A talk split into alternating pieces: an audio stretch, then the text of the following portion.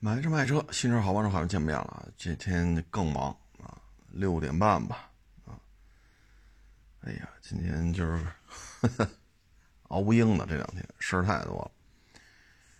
然后起来一看吧，好多网友给我这发了私信，啊，呃，有一个我觉得挺有意思的，啊，就二手车这个收车视频，给我发了好多。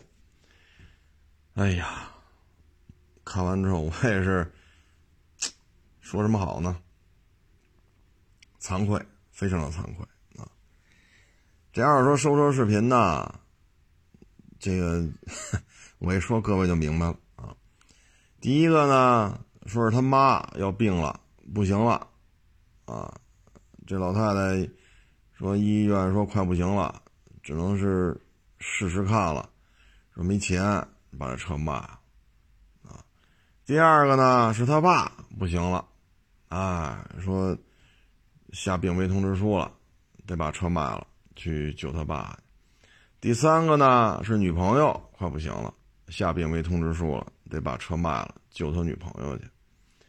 啊，然后第四个是老爹来了，要卖了车，因为儿子要买个就是高端一点车嘛，没钱，就老爸爸老爸来了，含泪。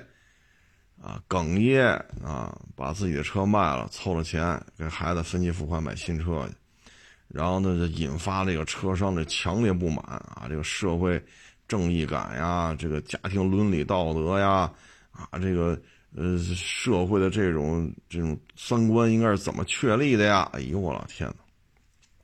看完之后觉得，哎呀，我这买卖也别干了，我靠，这他妈！怎么人家收车的收的都是那种站在道德制高点上啊，然后那个进行这种家庭伦理道德的这种撕裂啊，什么人性的大讨论啊，我我我我我这两天我收车收的有点多啊，我脑子都糊涂了。这 我说怎么怎我这没碰见过这样的呢？你说？怎么人都拍出这么多收车视频来？啊，这还不错，这还都是中国人跟中国人打交道。好家伙，您这下次要弄个外国人呢，对吧？您弄个外国人卖车，那个我觉得可能播放率更高啊。什么为了给在印度的家人买个氧气瓶，所以忍痛啊把自己的劳斯莱斯给卖了啊。为了给日本的亲戚。弄点口罩，忍痛把自己兰博基尼给卖了啊！为了给什么这些什么，比如巴西啊，病情也比较重，一年几一天啊几万例确诊，为了给那儿的亲亲友啊买一件防护服，忍痛把自己的这个雷克萨斯五七零给卖了。我觉得啊，再往下收车就得这么铺垫了。弄来弄去呢，我们感觉啊，就这里边呃，就超出我的知识范围了，你知道吗？我在地铁上看了看啊，看的我都觉得，操！我也不知道这社会怎么了，这是这这这收二手车怎么，就是这家里不不死个人啥的，或者说马上要死个人了，他想起卖二手车了？我说那咱们成什么了？咱们这二手车这是正经八百受国家认可的一个行业呀。这前两天公安部这还发文了，二手车的交易要简化，要促进二手车的这个流通，这国家是支持的呀。怎么到他妈他们这么一拍，我操！哎呀，这我也真是看完了，我这。你说今天我还来早上一上午还收了车了，收了一个车，啊！我说我这怎么，人家人家找我这卖车了，我看，咱不说说都是特高兴啊，那起码大部分还都挺高兴的，最起码最近这几个月都是这样，没有说这么多说家里不行了，你救救我吧，这个那个那个这个，哎呦。你要说偶尔遇见一个吧，咱认为也正常，啊，但你不能说这忒没溜了，这拍的。以后干二手车呀，您别学漆膜仪了，你也别学看底盘了，你也别学着拆这装那儿了，您就是北影、中汽那有那短期培训班，您不行那儿学一个月俩月的，然后回来就行了。这苦情戏演的哟，给我感觉就是琼瑶阿姨啊，琼瑶阿姨要再出江湖，接着拍这些苦情戏，不用找那些演员了。你找我们这帮车贩子就行了，我们这帮车贩子演的比这个琼瑶阿姨原来用那些男女的演员比他们演的好啊！咱不就是卖个车吗？咱不就是收个车吗？怎么他妈天天弄这伦理哏儿啊？而且都是倒也倒也不倒也不不不嫌忌讳是吧？一会儿自己爹要死，一会儿自己妈要死，一会儿自己女朋友要死。啊，操这！哎呦，我真是服了！咱就，咱就开门做买卖。你愿意把车卖给我，车况价钱达成共识，钱您拿走，车您搁下。您认可我这车，钱您给我，车您开走，就完了。怎么就弄得这么复杂啊？我也真是心服口服啊！我是觉得，哎呀，行。二手车这么干也挺好啊，以后这个干长了吧，这个咱就不倒腾车了，这么辛苦啊，利润一年比一年薄啊，这么辛苦，那干脆咱们干一阵二手车，咱以后是吧？什么张艺谋、张导啊，冯小刚、冯导啊，是吧？我们琼瑶阿姨啊，啊，可以去他们的片子里谋个。嗯，男三号、男五号、男七号的是吧？这还是大有可为的啊！这是我目前所掌握的。我觉得二手车的发展啊，不在于说你二手车了啊，这个没有天花板啊。这个行业的天花板是，你能不能超越刘德华啊？你能不能超越章子怡啊？你能不能超越杨幂？你能不能超越胡歌？啊，能不能把贾玲、沈腾给干趴下？我觉得二手车将来的天花板就在那儿，啊，这二手车真的是需要这么干吗？你看我这这个月，这才十，哎，今天多少号？十二号，啊，这都收了多少车？稀里糊涂，稀里糊涂的啊！但是我这真是。我要这么拍的话，我这网友家里都不够死的了。这就好比于谦于大爷似的，啊，爸爸是蒙古国海军司令，啊，一会儿又是于谦的爸爸郭老爷子，啊，这于谦一个爸爸不够郭德纲用的，啊，这一一场相声下来，这于大爷的老父亲这多少个角儿啊，啊，一会儿青花池门口脱光了进去洗澡去，啊。一会儿海盐城收保护费嗑瓜子儿去，啊！一会儿蒙古海军司令先当的，啊，太乱了，真的是太乱了。这种乱呀，我也真是无能为力。然后再说一事儿吧，就是，嗨，也是 巧了啊，电台呢做节目，然后呢就问这新塞纳。啊我呢就说了一下，我这塞纳呀，就现在的平行进口车呢，它必须是两条线啊，就是要么有中规的，要么有国产的，然后你这个才能称之为平行进口，因为两条线永远不交叉才叫平行嘛，对吧？当后边有汽车的话，就是平行进口车。但是你就一条线，你像塞纳，你最起码今年有国产的吗？今年有丰田中国弄进来的中规的吗？那最起码五月份还没有。那没有的话，你港口这个平行进口的塞纳就二点五，这个四缸混动啊，你这就没有进口的法律依据，因为去年三四月份出那个文件说的很清楚，没有对应的中规，或者说没有对应的国产车，那这平行进口是不成立的。是不应该让他进来的，这是去年三四月份出的文件呀。所以我说这个塞纳呢，短期之内说报关、环保是吧？然后您车完所上牌去，我说短期之内可能是有难度的，因为你这个文件，首先这文件不是我印的啊，不是我写的，这也是其他的港口的这些同行发出来的，啊，这是一个红头文件。那之前的文件是否定这种没有中规、没有国产的。那现在这塞纳2.5。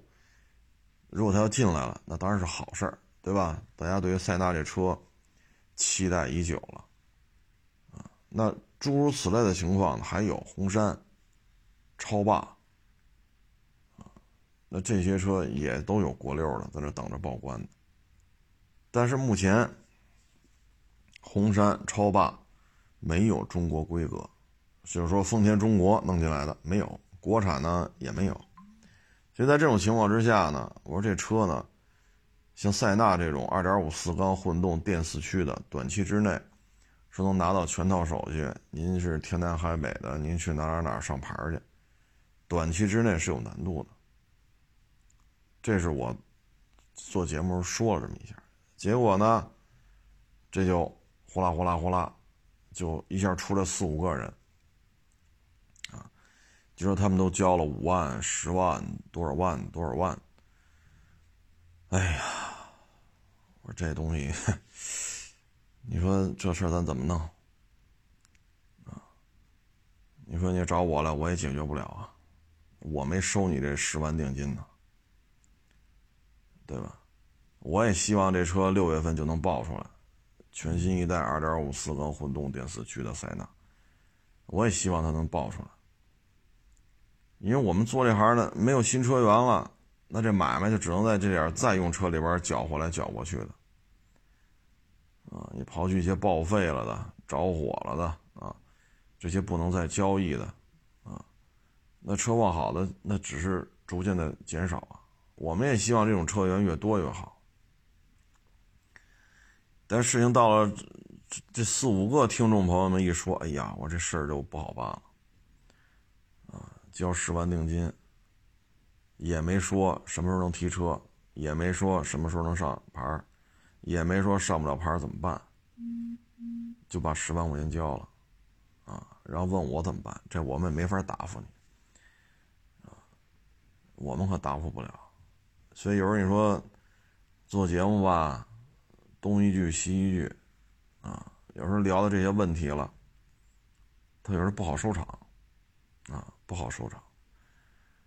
你说他今年有戏吗？按照法律法规的规定，广丰或者一丰的国产塞纳不能在国内上牌的话，你这平行就不能够放你进来。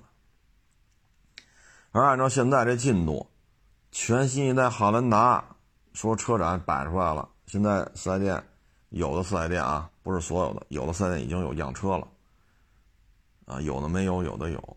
那也就是说，五月份咱买一个全新一代的国产汉兰达2.5四缸混动电四驱的，到现在这个月还是买不着啊。那这汉兰达这节奏要这么慢的话，那塞纳今年说咱老百姓的身份啊，广丰也好，一丰也好，咱多少多少钱买一个？那看来今年年底还是够呛。就说你实现了，假如说咱随便一家说啊，十月份，今年十月份或者十一月份或者十二月份，咱们就把这个国产塞纳给弄出来了，你就可以去车上上牌了。那你港口这批车是不是也得到十月份、十一月份、十二月份有国产的上牌之后，你这边才能放出来？放了之后你才能去上牌。那也就是说，您要是三月份交的钱，四月份交的钱。假如说十月份国产塞纳能上牌，那是得等到十月份吧。但是目前看，这塞纳今年够呛啊，那就等到二零二二年了。那你这钱交完了，什么时候能能得着车呀？当然，我们也希望啊，之前那个文件又作废了啊，只要你国六 B 符合，你就弄吧。我们也希望是这样，都省事儿，本身。平行进口就是十一补缺嘛，它也不是什么说 说是就成批量这那，说跟轩逸似的，一个月一个轩逸弄个五六万，他也确实没这两下子。平行进口也没有说哪个车一个月卖四五万，一年能卖个两三万辆，就算是很好卖的车了，而且还是若干家经销商一起努力，才能实现一个车系在国内平行进口的方式卖个两三万辆。它就是一个十一不缺，啊，我们也希望说取消这个束缚，让平行进口车呢就变成一个十一不缺的，谁要提出申请，他只要符合国家法律法规，你让他弄进来就完。我们也希望是这样，但是目前看，去年三四月份出那文，到现在没变化。所以这个塞纳，你说你交了十万，什么时候提着车，你也别找我了，我我我我我没收您这十万，啊。谁收您钱，你跟谁沟通去？这话说的难听啊，就好像咱一推三六五。但问题这事儿确实跟我没关系，对吧？我没收你这十万呢，啊，所以这里边有什么风险、那风险的，咱就别多说了啊。这事说的越多越麻烦，啊，说的越多越那什么。这里边的纠纷呀，哎，反正平行进口车这个。呃，怎么说呢？我劝您一句啊，就是等着他下个月吧，应该是下个月开始放了，第一波应该能放出来。第一波呢，放出来车呢，以我的了解啊，大部分还是 ABB、Porsche、路虎，还是这些车啊。然后呢，基本就是 GLE、GLS 啊，呃，Q7。叉五、叉六、叉七啊，嗯，大揽胜、卫士、卡宴、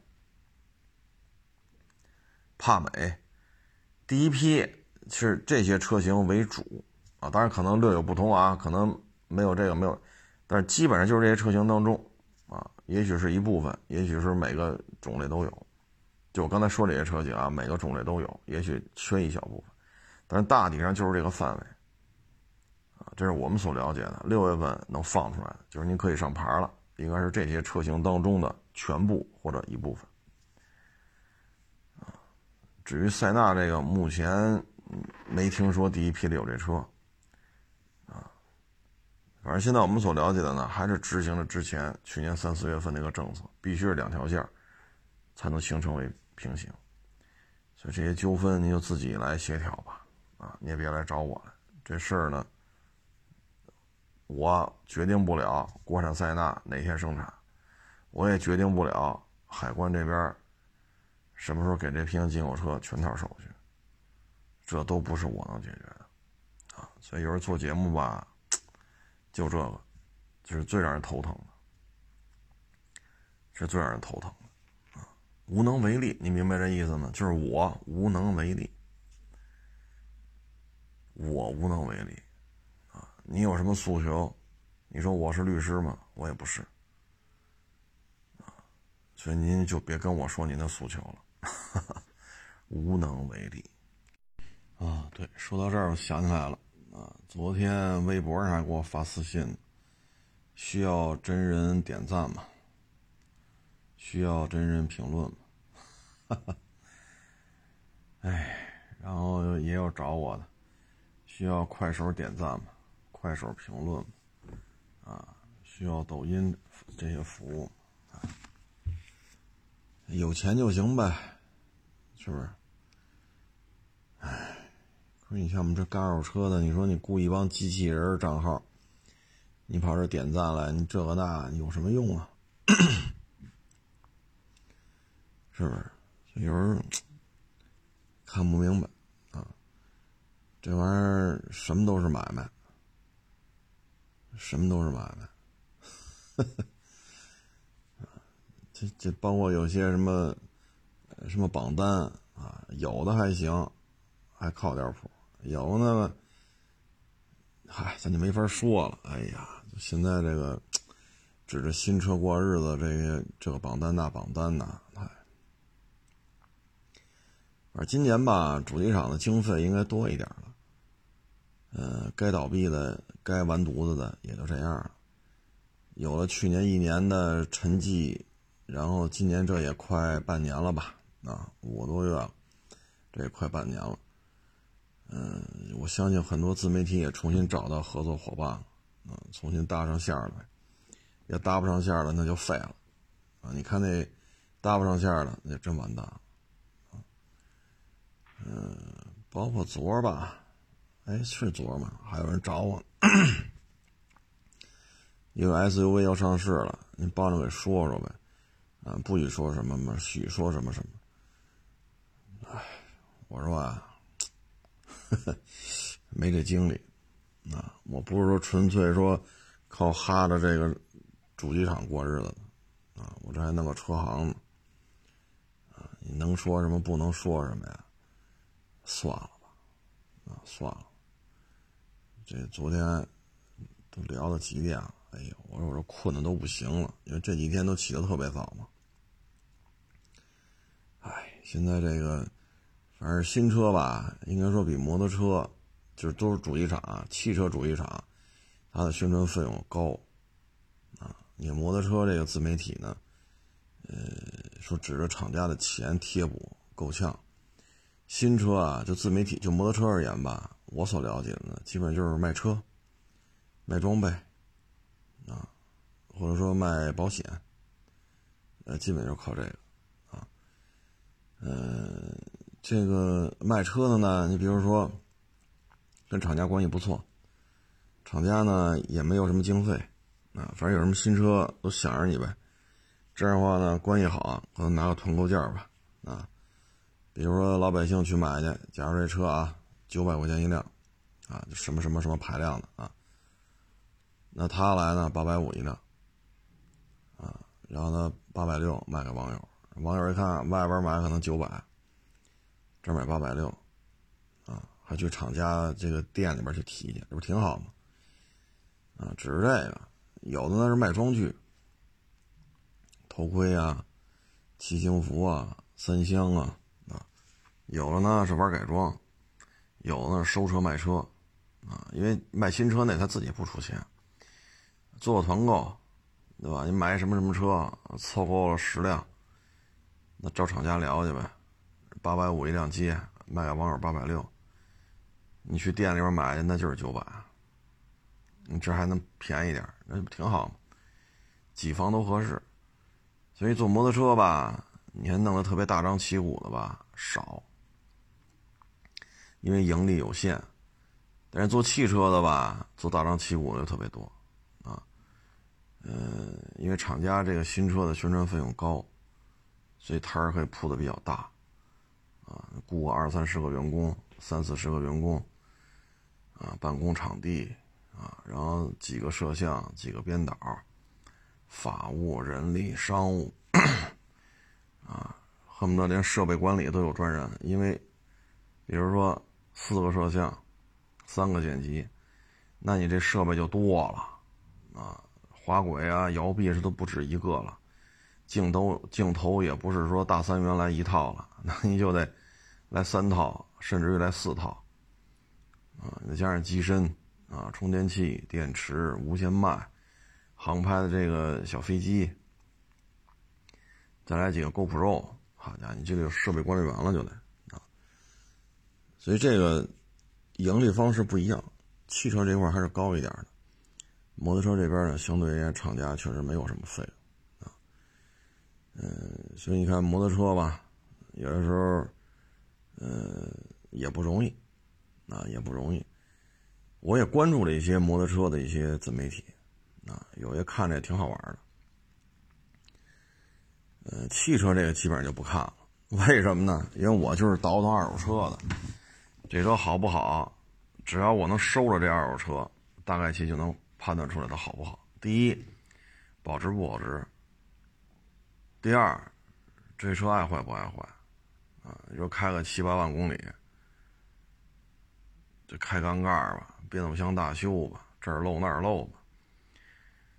哎呀，那你像这个，咱就没法聊了。啊，当然你新车你可以吹上天去，所以新车这个看的很少了。啊，看的很少。呃，因为有的嘛，你一看他总总能透露出一些新车的消息，那他肯定跟某一个品牌的关系非常好，所以老能提前透露出一些消息来。那等他提前透露出消息之后呢，你看后期他的说的东西，基本上这个品牌的比重比较大，啊，说跟这说坏话的就很少了。为什么呢？给你消息，给你资源，给你费用，啊，所以大家也就是心照不宣了，也挺好，啊，有的呢，去年还一人干呢，今年也仨人了，有呢，去年跑单班呢，今年俩人了，啊，有的呢，还是一个人啊，还是松散的合作关系，有活你就来，没活就算，啊，没活我也不发工资养着你。但是呢，整个拍摄手法、这宣传效果都起来了，所以各有各的造化吧，啊，嗨，如今这社会，你说这个大哥能活下去就是最重要的呗，是不是？想那么多干什么呀？能活下去就行了。反正大致现在就是这种情况。昨天还是前天呀，还有网友呢说我在铁路上干。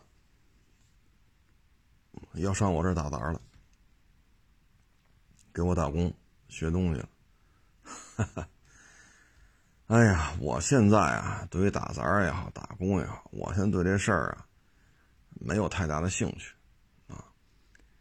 有些时候呢，网友在这看看我验这车，拆这拆那，拆完了就装啊。您这弄得真真快，好家伙，这这这。这手劲儿可以，我说嗨，雇人干没这利索劲，所以我为什么不愿意雇人干？自己自己弄，自己验车快，嘁里哈啦一拆，嘁里哈啦一装，啥事儿没有了。我一这我觉得省时间。你雇人来吧，你说什么时候他能到这速度？你花钱雇他了，那一天干多长时间？这都是有时间的嘛。你不能说。给人开点工资，几千块钱工资，二十四小时不让人睡觉，这也不合适吧？这个，所以有时候你说现在招着学徒什么的，确实心气儿不高啊。因为之前来的都是什么呢？我就想不明白一个问题啊，我给你开工资，你啥也不会，有你没你，我这都干着呢。然后你啥也不会，我给你开钱，我教你这个，我教你那个，你还跟我说瞎话，还骗我。好吃懒做，迟到早退。那我得想想想想，我得想明白这事儿。我图什么呢？我花钱请一爹来，对吗？我花钱请请请你来干什么呀？我也不是什么有钱人，是不是？咱没到那份儿上，小家小业，所以你说现在说招呼着，嗨，确实心气儿不高了。没没那心气儿，啊，因为年轻人一个俩仨四个五个六个七个八个，你接触多了，你会发现啊，这是一普遍的现象，啊，你说教俩月教仨月，七门一这一关过不去，自己都不爱学了，自己都撂挑子了，那你说我还能怎么着？我给你开着钱，开一个月，开俩月，开仨月，你还是自己都不愿意干了，那我能怎么着？你干成这样，我还得给你翻一倍工资是怎么着？没意思了就，对吧？咱也别耽误人家小孩发展。你愿意去哪儿干，你去哪儿干去吧。你仨月了，七门一这关都过不去，所以有些时候，啊，你说招着学徒吧，你说你站在你的角度来讲，你又想跟我这挣俩钱儿，你又想跟我这学本事。你怎么怎么左边右边都是你合适，啊！但是你站在老板的角度讲呢，不是那么回事 不是那么回事啊！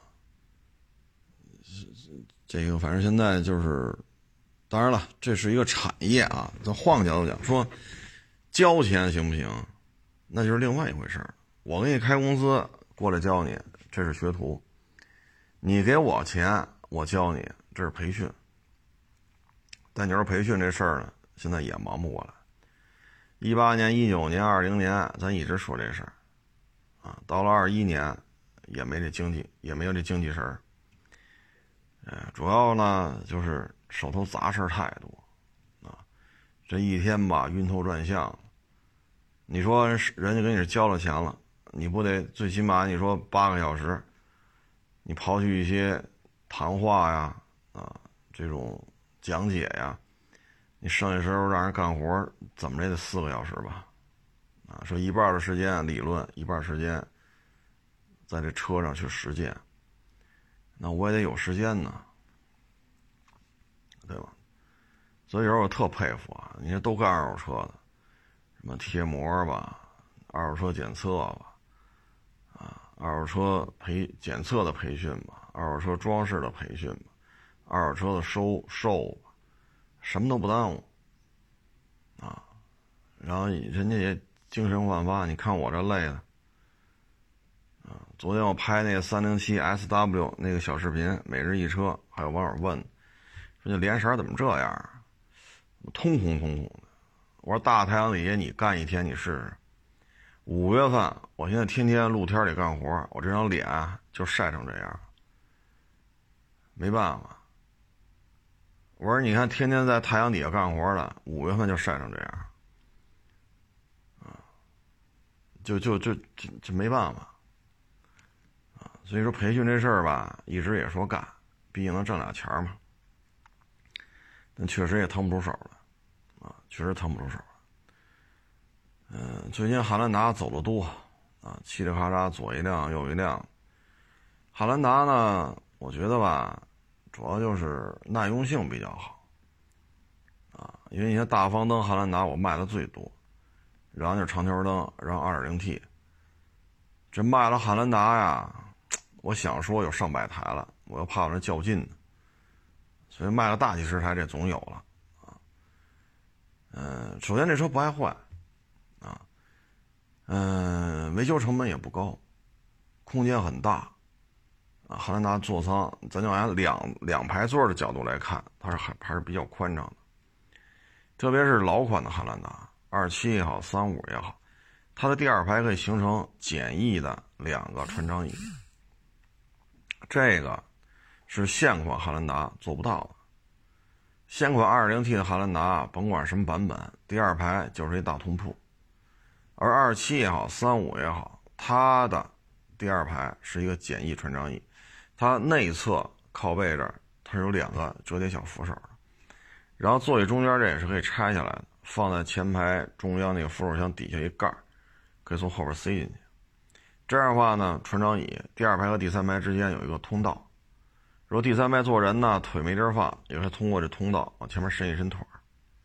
然后这第二排座椅呢，前后左右是分别可调的，啊，两个靠背也是分别可以调节的，所以我觉得这还是挺好的。现款佛兰达给放弃了，我认为这是一个退步。至于说国产的2.5四缸自吸电四驱的这个汉兰达，它的第二排是不是还会有船长椅的版本？这咱也不知道。但是我卖了汉兰达这么多嘛。我觉得这个第二排船长椅的功能很好，不知道为什么现款就给取消了。而二七啊、三五啊这一波汉兰达，我知道的啊，优惠能到三万，三万往上。而现款汉兰达呢，现在不加价就叫优惠。但是呢，二零 T 啊，首先这车现款的啊，确实安静。确实安静，这个价位里呢，它的降噪确实达到了一个比较高的水平。再一个呢，油耗啊，你就 2.0T 来相比啊，它跟2.7的汉兰达相比，它的油耗动力确实有了一个明显的提升。咱就说2.7和 2.0T 啊，所以这个呢相对而言均衡一点。但是我个人认为配置方面，这个第二排座椅的设计是一个退步啊，我个人是这么认为的。嗯，希望它能够有所改变吧，啊，这远比你说天窗有多大，是吧？呃，带不带 ACC，远比这个更重要。因为买这汉兰达的，十之八九都是上有老下有小，它需要一个这种大空间的车型，啊，所以第二排功能啊，稍微多一点，其实老百姓用着还是比较。合适的啊，因为毕竟嘛，老人孩子嘛，啊，你说你 ACC 呀，是吧？呃，天窗从前风挡上沿到后风挡上沿全是玻璃的，这个其实不是太重要，所以我们就看吧，看全新一代汉兰达第二排是怎么处理的。嗯，2.0T 这个机器，其实我觉得耐用性还行。啊，我们接触过一些跑了十几万公里、二十多万公里的，它这个发动机的质量还是不错的。啊，你最起码十几万公里、二十多万公里这样的汉兰达你开过来，它这2.0的机器啊，咱不说个案，咱说普遍来讲，还是要比那个 E A 八八八的要稳定。咱只说普遍啊，咱不说个案分析。啊，它也有换发动机的汉兰达啊，也有换的，所以这些事儿吧，就是一个普遍现象啊。汉兰达的故障率还是低了一点啊。二七三五呢，它就因为后排座椅嘛，所以价格不高的情况下呢，整个实用性特别好啊。二零 T 的降噪做的不错，但是你要说二七和三五的悬架，我觉得持保留意见。因为有一天吧，我是开着带 KDSS 的陆巡还是霸道来着，我也忘了。然后呢，我先开的那个，我又开的这个3.5的汉兰达老款的啊，都是在我这附近转。哎，我说这就是刚开始开那 KDSS 的还没什么感觉呢，但是一开这个3.5汉兰达，哎呦我老天呐，这悬架是有区别的，非常明显的区别。然后你再开着没有 KDSS 的陆巡霸道，啊，所以你就是同样的路嘛，这些车倒了班的开，汉兰达的悬架处理啊，二七三五这一代啊，还是有值得商榷的地方，偏单薄。嗯，咱们今天啊是汶川地震啊一个纪念日，然后正好呢，我看一下人民日报今天发的一个叫重生。一三年啊，十三年重生。嗯，这里边说了一些当时的人啊，嗯，零八年汶川地震，一个叫李新宇的小姑娘，她的右手啊，嗯，在地震当中啊，不幸就截肢了。二零二零年呢，优异的成绩考上了华中师范大学法学院，挺好。然后汶川地震的时候呢，被废墟底下埋了一百二十五个小时，啊，叫蒋宇航，在废墟底下埋了一百二十五个小时，然后被这个消防官兵给救出来了。救出之后呢，他现在呢，就是因为当时救的出来就是消防官兵嘛，所以这叫蒋宇航的小伙子现在就在消防战线上工作，啊，呃，在消防一线。每天就是灭火、救火、救人啊。嗯，还有一个女孩叫刘佳，地震之后呢，被埋到了废墟里边了。然后是解放军啊，给她救出来了。现在这个刘佳小女孩呢，是解放军文职护士。啊，去年呢，武汉疫情啊，主动请缨去的武汉。嗯，挺好，这小工人行。然后呢，还叫戴国红啊，汶川地震当中呢失去了双腿，结果呢人现在厉害了，残疾人游泳比赛百米蛙泳冠军，可以啊。还一个呢是小学生啊，学校那校舍塌了，呃，解放军冲进去。啊，把这个废墟扒开，把这个小孩救出来他现在呢，就说我就要当兵，啊，然后现在已经是成为了一名解放军战士。还记得那个小孩吗？废墟里边给扒出来，扒了之后说我要喝可乐，啊，结果现在呢，这小家伙长大了，现在是可口可乐博物馆馆长。哈哈。嗯，还一个呢，大家记得吗？当时咱们是空降部队嘛，呃，去了一批人，因为当时地震之后不清楚山谷里边什么情况嘛，咱们是十八勇士，好像是，因为山谷当中要跳伞跳下去，山谷当中的风啊非常的厉害，啊，风向突变，而且有大雾，啊，又是山谷，所以非常危险。当时好像是十八勇士嘛，说这么跳伞的话，这个可能出事的概率很高啊。但是呢，当时的情况又迫切需要有人进去背着电台往外发布新消息，到底什么情况？咱们十八勇士嘛，当时是写了遗书嘛，啊，嗯，还不错，哈哈，十八个勇士呢没出事平安的降落。然后呢，随身带的药品呀、食物啊，赶紧分发给老百姓，然后拿电台往外报，是什么情况？啊，后来这村里呢有一小孩啊，他说长大我也要当空降兵，举了一个标语。嘿，你说这有点意思。现在这小家伙呢是空降兵黄继光班第三十八任班长，哈哈，这小家伙叫程，姓程，程强啊。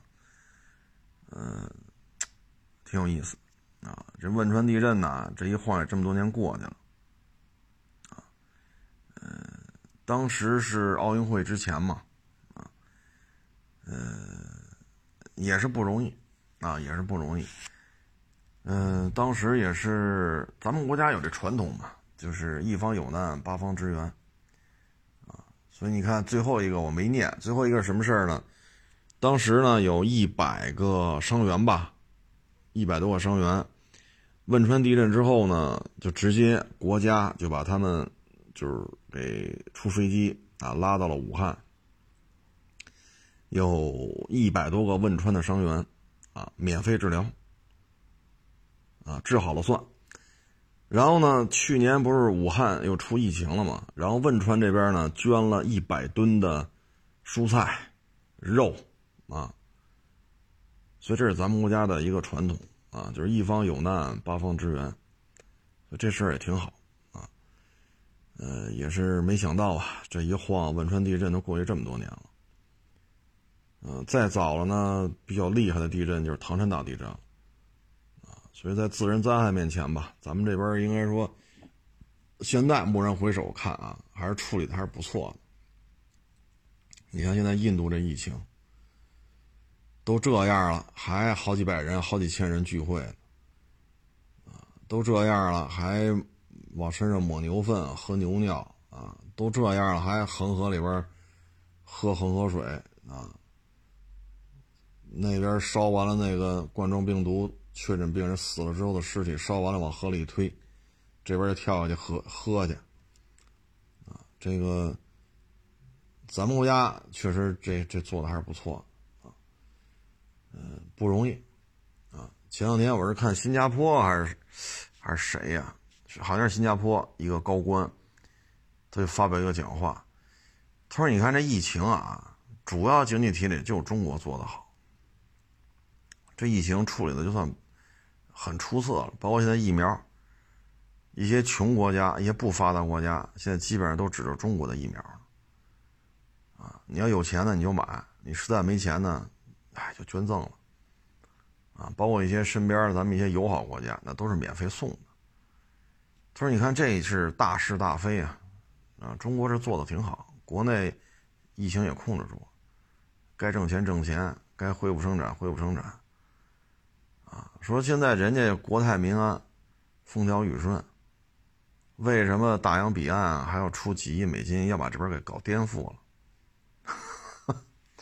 我看新加坡一个高管就发表讲话，他说也很想不明白，这是要干什么？啊，自己家里乱，就别人家也不能好过啊。呃，其实郭老板说的对嘛，啊，你身边的人为什么恨你，就是因为你过得比他好。说这八竿子打不着的，啊，说比尔盖茨过得好，他一点不生气，因为那跟他不认识。你认识比尔盖茨，比尔盖茨不认识你。你也没有任何生活上的交集，叫着说熟不熟，说生分不生分，啊，就这种人，你要做的好了，那绝对最恨你的人就是这样的，啊，最巴不得你死，巴不得你出事的，就是这种人，啊大致就是这么一个社会现状。国家呢跟这有一点相似，老百姓之间呢也多多少是有点这种状态，啊，嗯，昨天不是说坐地铁吗？看那小女孩啊，扶着那个地铁里边那个扶手啊，跟那睡觉，站着就睡着了。今儿还有网友呢给我发微信，他说在北京啊，他也是属于来北京打拼嘛。他说等孩子上了大学呀。北京买套房，就回老家了。他说老家的房子大，啊，吃的 瓜果梨桃啊、海鲜什么的，因为海边嘛，也比这边要更方便一点。他说呢，他哥他嫂子呢就在老家，啊，孩子呢也没上什么什么西城海淀的学校，因为就在老家嘛，都没来北京。哎，考的学校也不错。啊，他说他哥他嫂子过得也挺开心。北京呢，生活压力确实大，啊，因为节奏太快了。我原来节目当中分享过，十一二年前吧，我那时候给人写稿，六千字一篇的稿啊，一个月写十十小几篇。是晚上，是下午是五六点钟吧，好像是打电话来任务了啊，写稿六千字。双车对比带配图，好家伙，是是四点是六点给我来电话，啊，晚上十点吧，好像我就交稿了，然后交稿那边的排版，啊，图片啊，文字标点符号，排版弄格式，你想想，这就是北京，十一二年前就这样，六千字一篇，一个月得写十小几篇，多累啊！啊六千字啊，现在想起来都很恐怖。现在玩意儿眼神也不好，岁数也大，别说六千字了，六百字我都懒得写。啊，但是那会儿真的是拼呐，啊，所以那会儿为了让文章写的好看一点，阅读量高一点，那会儿没有动这脑子，说买流量、买赞、买评论、买转发，没有。那会儿想法是怎么让那稿件浏览量高呢？涉及到四 S 店新车子促销啊保养，那就得去店里边问去，到底这车现在是什么样，加价还是优惠，加加多少，优惠优惠多少，这保养贵不贵，就去四 S 店问，这机油到底多少钱，机滤多少钱，工时费多少钱，问完四 S 店了，再去跟那个车间不那个维呃维修呃休息厅里边等待维修的这些车主。再跟人聊，您这车是来保养的，您什么车呀？多少钱保养一次？再去跟他们聊，这样的话拿到一手的资讯，回来再写这种稿件。这当年脑袋瓜子动啊，动脑瓜都动在这儿。你不像现在买赞、买评论、买转发，那会儿真没这概念啊。所以北京的压力确实很大，但你说在北京。或者说上海，或者说广州、深圳这样城市有没有什么好处呢？当然也有了。你看我这招的这些年轻人，有北京长大的，有其他四五线小城市长大的，都是二十多岁小孩儿。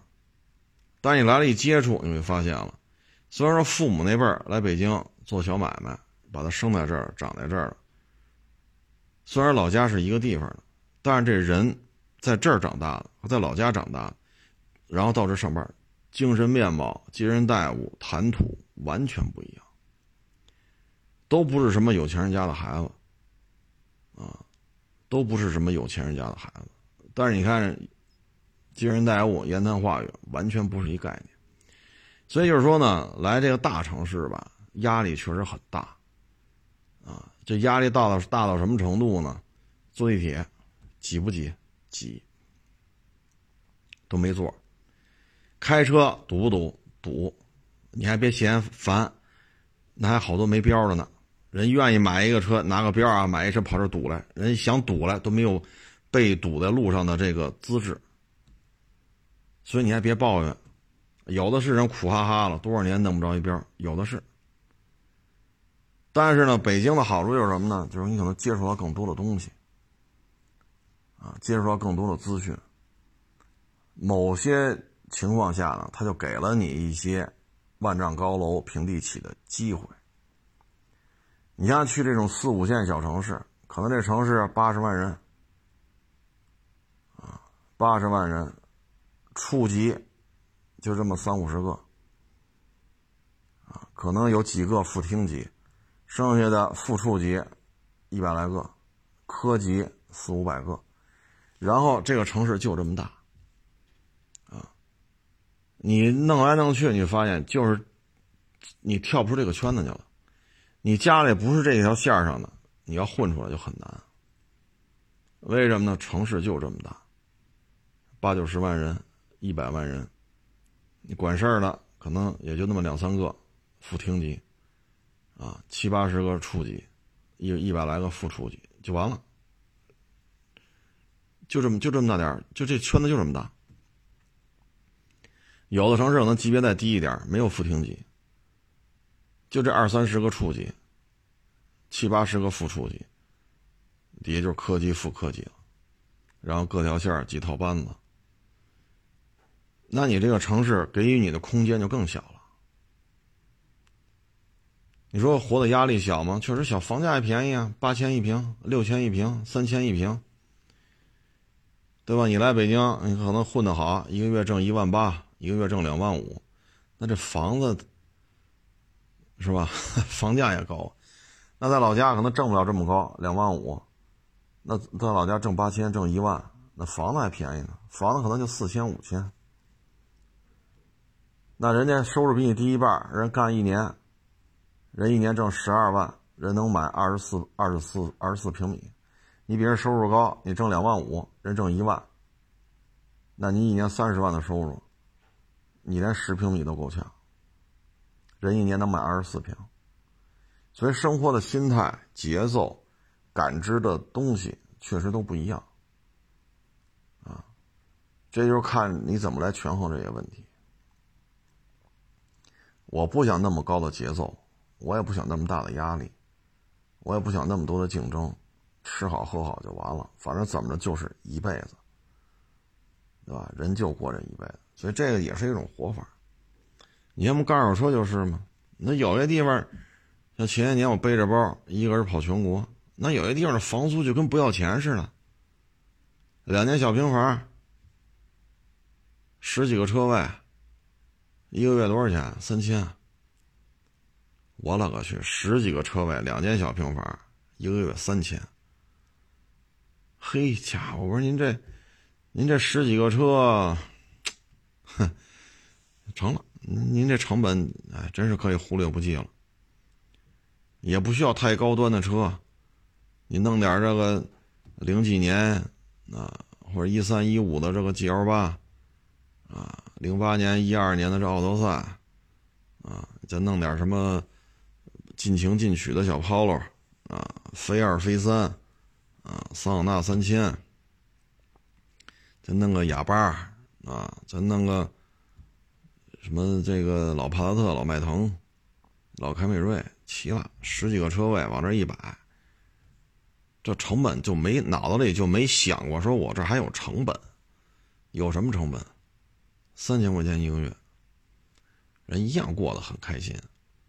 而且你看啊，你到人那儿，人当地啊，就几年前了，不是现在，不是现在。我当年去的时候，人都不用漆膜仪，我们一拿漆膜仪，人都。人都那种表情看着我，说得读个读个电脑是吧？气门仪点点，还要上举升器，人都人都不可理解，你知道吗？那你要在他看来，我们就把简单的事情复杂化了。那在我们看来，你这车气门也不用，电脑也不读，举升机也不上，那你这不是给自己埋雷呢吗？人家理解不了我们，我们也理解不了人家。但是呢，到今儿还都在干。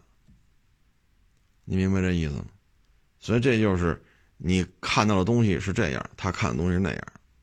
当因为外地淘车去，外地替人收车去，外地替人验车去，你发生交集的时候，你会发现有巨大的这种差异化，啊，巨大的差异化。所以呢，这就分这事儿怎么看了。如果说四五线城市，空气啊、风景啊、生活节奏啊都挺好。啊，买房说买就买，啊七八千一平，啊，这这这跟北京房价比，这就跟不要钱差不多了。这其实也是过一辈子，但是呢，就是这网友跟我留这言呐，基本的意思就是什么呢？北京确实能，包括啊北上广深这些一线城市，啊，也包括杭州啊、南京啊、厦门呐，啊，呃，就这些城市呢，就是能让你开拓眼界。让你看到这个行业更高一个段位、更高若干个段位的人是怎么在工作，这是有好处的，啊，可以让孩子呢看一看。但是呢，现在除了北京，包括上海都开放户籍了，就是有条件的啊，一些名校的应届毕业生是可以申请上海户籍的，但是条件比较苛刻哈，得是名校。就北京现在还是没有这个，啊，还是希望人少一点吧。其他城市现在都在放开。那你在这种情况之下吧，呃，反正选好城市，啊，你说在北京混，孩子说是二十二大学毕业或者二十四五岁啊，拿个拿个什么硕士研究生，那他将来结了婚，娶了媳妇儿，生了孩子，牵扯一就学的问题。那可能上个小学毕业、初中毕业还得回老家，所以就是怎么说呢？大城市吧，给了你往上走的一个空间和想象力，啊，也让你见识到了各自行业当中更高段位的人，啊，都是怎样的一个状态。但是开开心心也是过，压力山大也是过。啊所以有些事儿就得自己权衡好了，包括前两天说那谭警官也是，啊，你做的这么优秀，做的这么出色，那你就应该上更高段位的地方来打拼。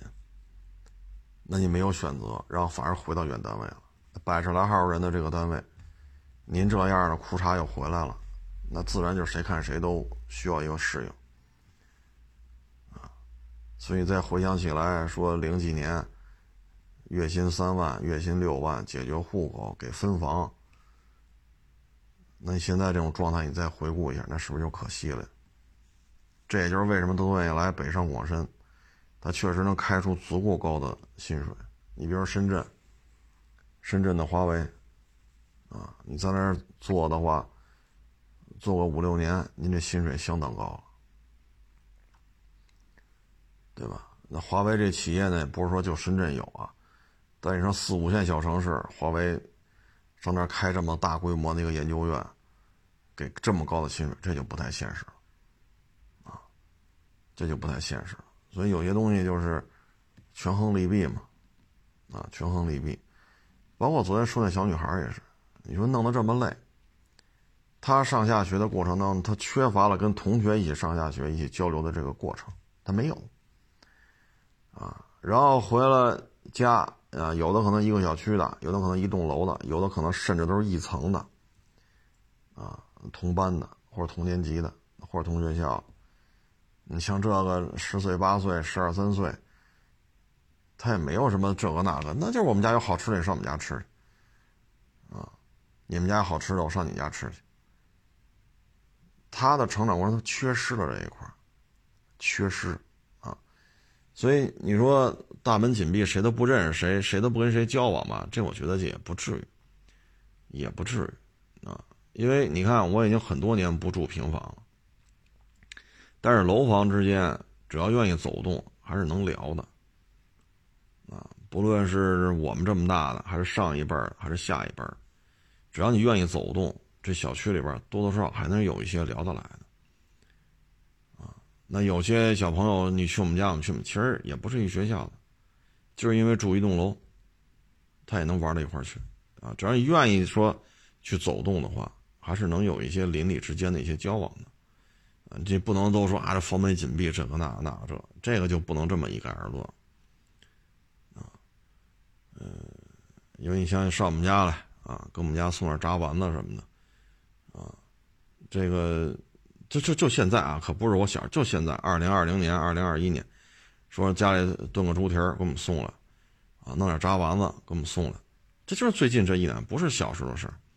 只要你愿意交往，能聊得来，邻里之间他也是有这种沟通的，啊，也是有这种沟通的，啊，所以你说城市森林嘛，邻里之间也不至于说老死不相往来，啊，或多或少的还是能够有一些可以沟通的渠道。你看小区里有花园吧，啊，有那摆的那个长椅吧，啊，有带小孩出来遛弯的吧。有老头老太太跟你扎堆聊天的吧？这可能呢，还是自己比较忙啊。你像我，跟这扯闲篇，我真是没那精力啊。一出门得赶紧来啊，回了家还一堆事儿，哪有功夫扯闲篇去？抽个空吃个饭，抽个空睡个觉，现在基本就是这样。呃，反正大城市有大城市的好，小城市有小城市的好。怎么活都是活，啊，只有看自己的去选择了吧。呃，有些上岁数的呢，你比如比我再大个十岁、十几岁的，可能也就不干了，不干了，你把北京的房子一租，啊，比如市区里边的啊，城六区的，这房子一租，租金还行，然后可能人家就密云水库啊，啊，或者说通县大运河边上啊。啊找个农家院一租，一年三万两万的，四万五万的，呃，租一个小农家院，跑那儿养老去了。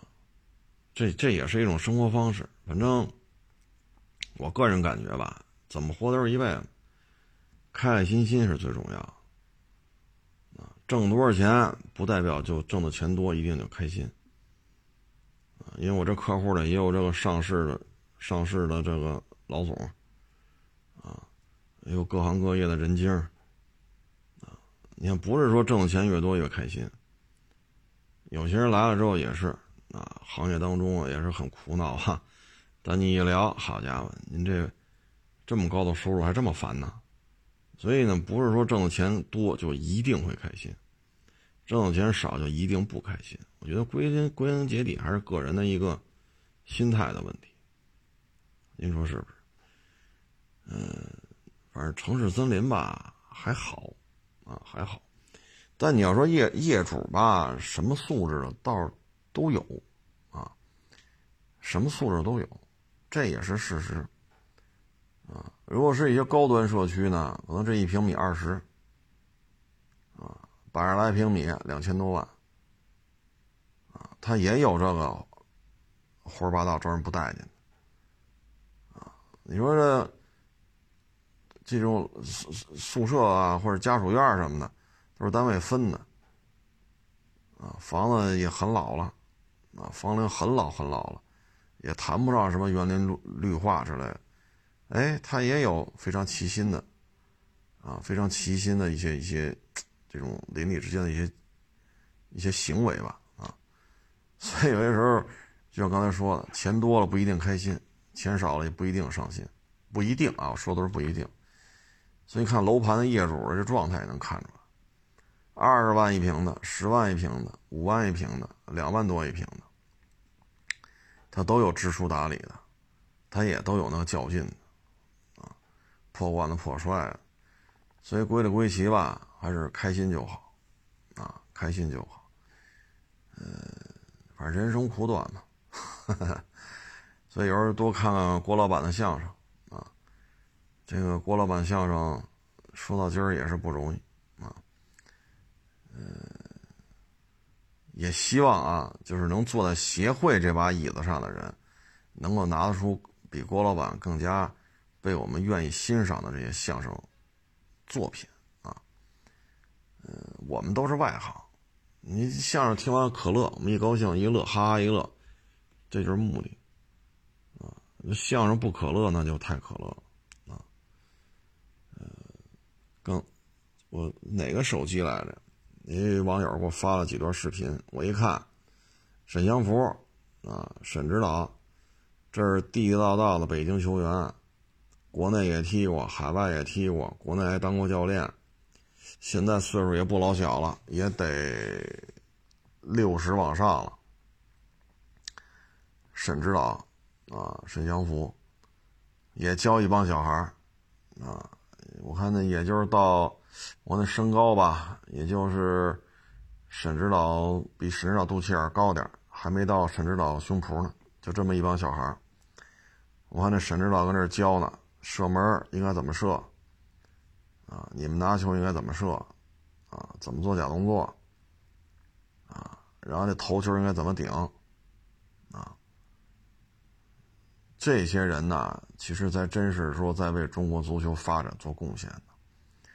原来咱说过徐根宝，徐老前辈七十多了，哈 哈功成名就了，那不还天天跟一帮小孩跟那较劲呢吗？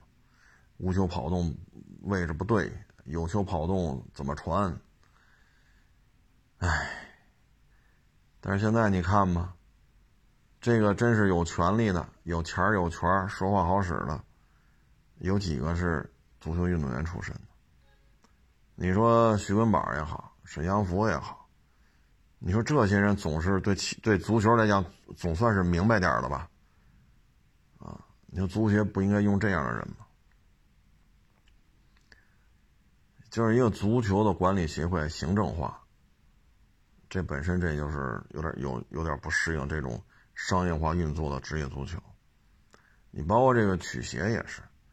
相声也好，黄梅戏也好，啊，京剧也好，评剧也好，三弦也好，评书、快板啊，等等等等，这些从事这些行业的这些人，他需要吃饭呢，他要娶媳妇儿啊，他要生孩子，他要买房啊，他要买车呀，那这个行业得让这些人能挣到钱啊。我太喜欢这个了，不挣钱怎么喜欢？怎么喜欢？我这哈天天干，天天干啊，一分钱不挣，天天往里搭钱，这种事儿能持续下去吗？这一项艺术，一种表现形式，它能在民间流传下来，首先要民间这项艺术的从业者，他能够自我循环，养活自己，养活自己才有更多人愿意跟着他学。你看，又能学到一门艺术，我又喜欢这门艺术，我还能学到这门艺术，我还能指着它养家糊口。只有这样，刚才说这些是吧？说曲曲协下边四百四百多种表现形式，那才能发展下去。但是现在呢，我感觉也是有点行政化，这也确实就有点怎么说呢？你像当年的艺人要想活下去，说天桥天桥撂地儿，谁都能去。但怎么你这儿就有人给你赏钱呢？你这表演完了，怎么就一堆人往你这儿？面前扔这铜板，甚至于扔大洋，那不都是凭自己的本事？凭什么给你钱呢？不给怎么着啊？不给你怎么着？就白听了，就白看了，你能怎么着啊？那为什么在这种情况还有人愿意给你钱呢？甚至有的小园子、小剧场还愿意花钱请你去，一天一块大洋啊！你上这儿说来吧。那为什么？那是有真本事，但是咱们这现在看来看去吧，我们觉得，哎，确实需要去一些糟粕，留下一些精华，但是它有一个根基啊，这确实就是一个市井文化，就跟咱撸串儿是吧？咱吃凉面去，咱吃这出吃这猪肉大葱包子去。对吧？咱啃个猪蹄儿，你说家里吃行，你说国宴，好家伙，一堆国家领导人搁那啃猪蹄儿玩呱唧呱唧呱唧，满手油，满脸的都是，这也不合适吧？这个，对吧？它就有它的市井文化的一些特点，一些原性、原则性的东西可以逐渐的去剔除掉它，啊，但是你不能先抱着一种心态，操，弄死丫的，不合适。啊所以我就说嘛，希望这个曲协的领导们能拿出更可乐的相声作品，让我们来乐了。还是那句话，一说相声了，相声都不可乐，那这事儿就太可乐了啊！成了，谢谢大家支持，谢谢大家捧场啊！今天也是实在是太累了，这期节目就是闭着眼睛录，实在是太累了。谢谢大家支持，谢谢大家捧场，欢迎关注我的新浪微博“海阔试车手”微账号“海阔试车”。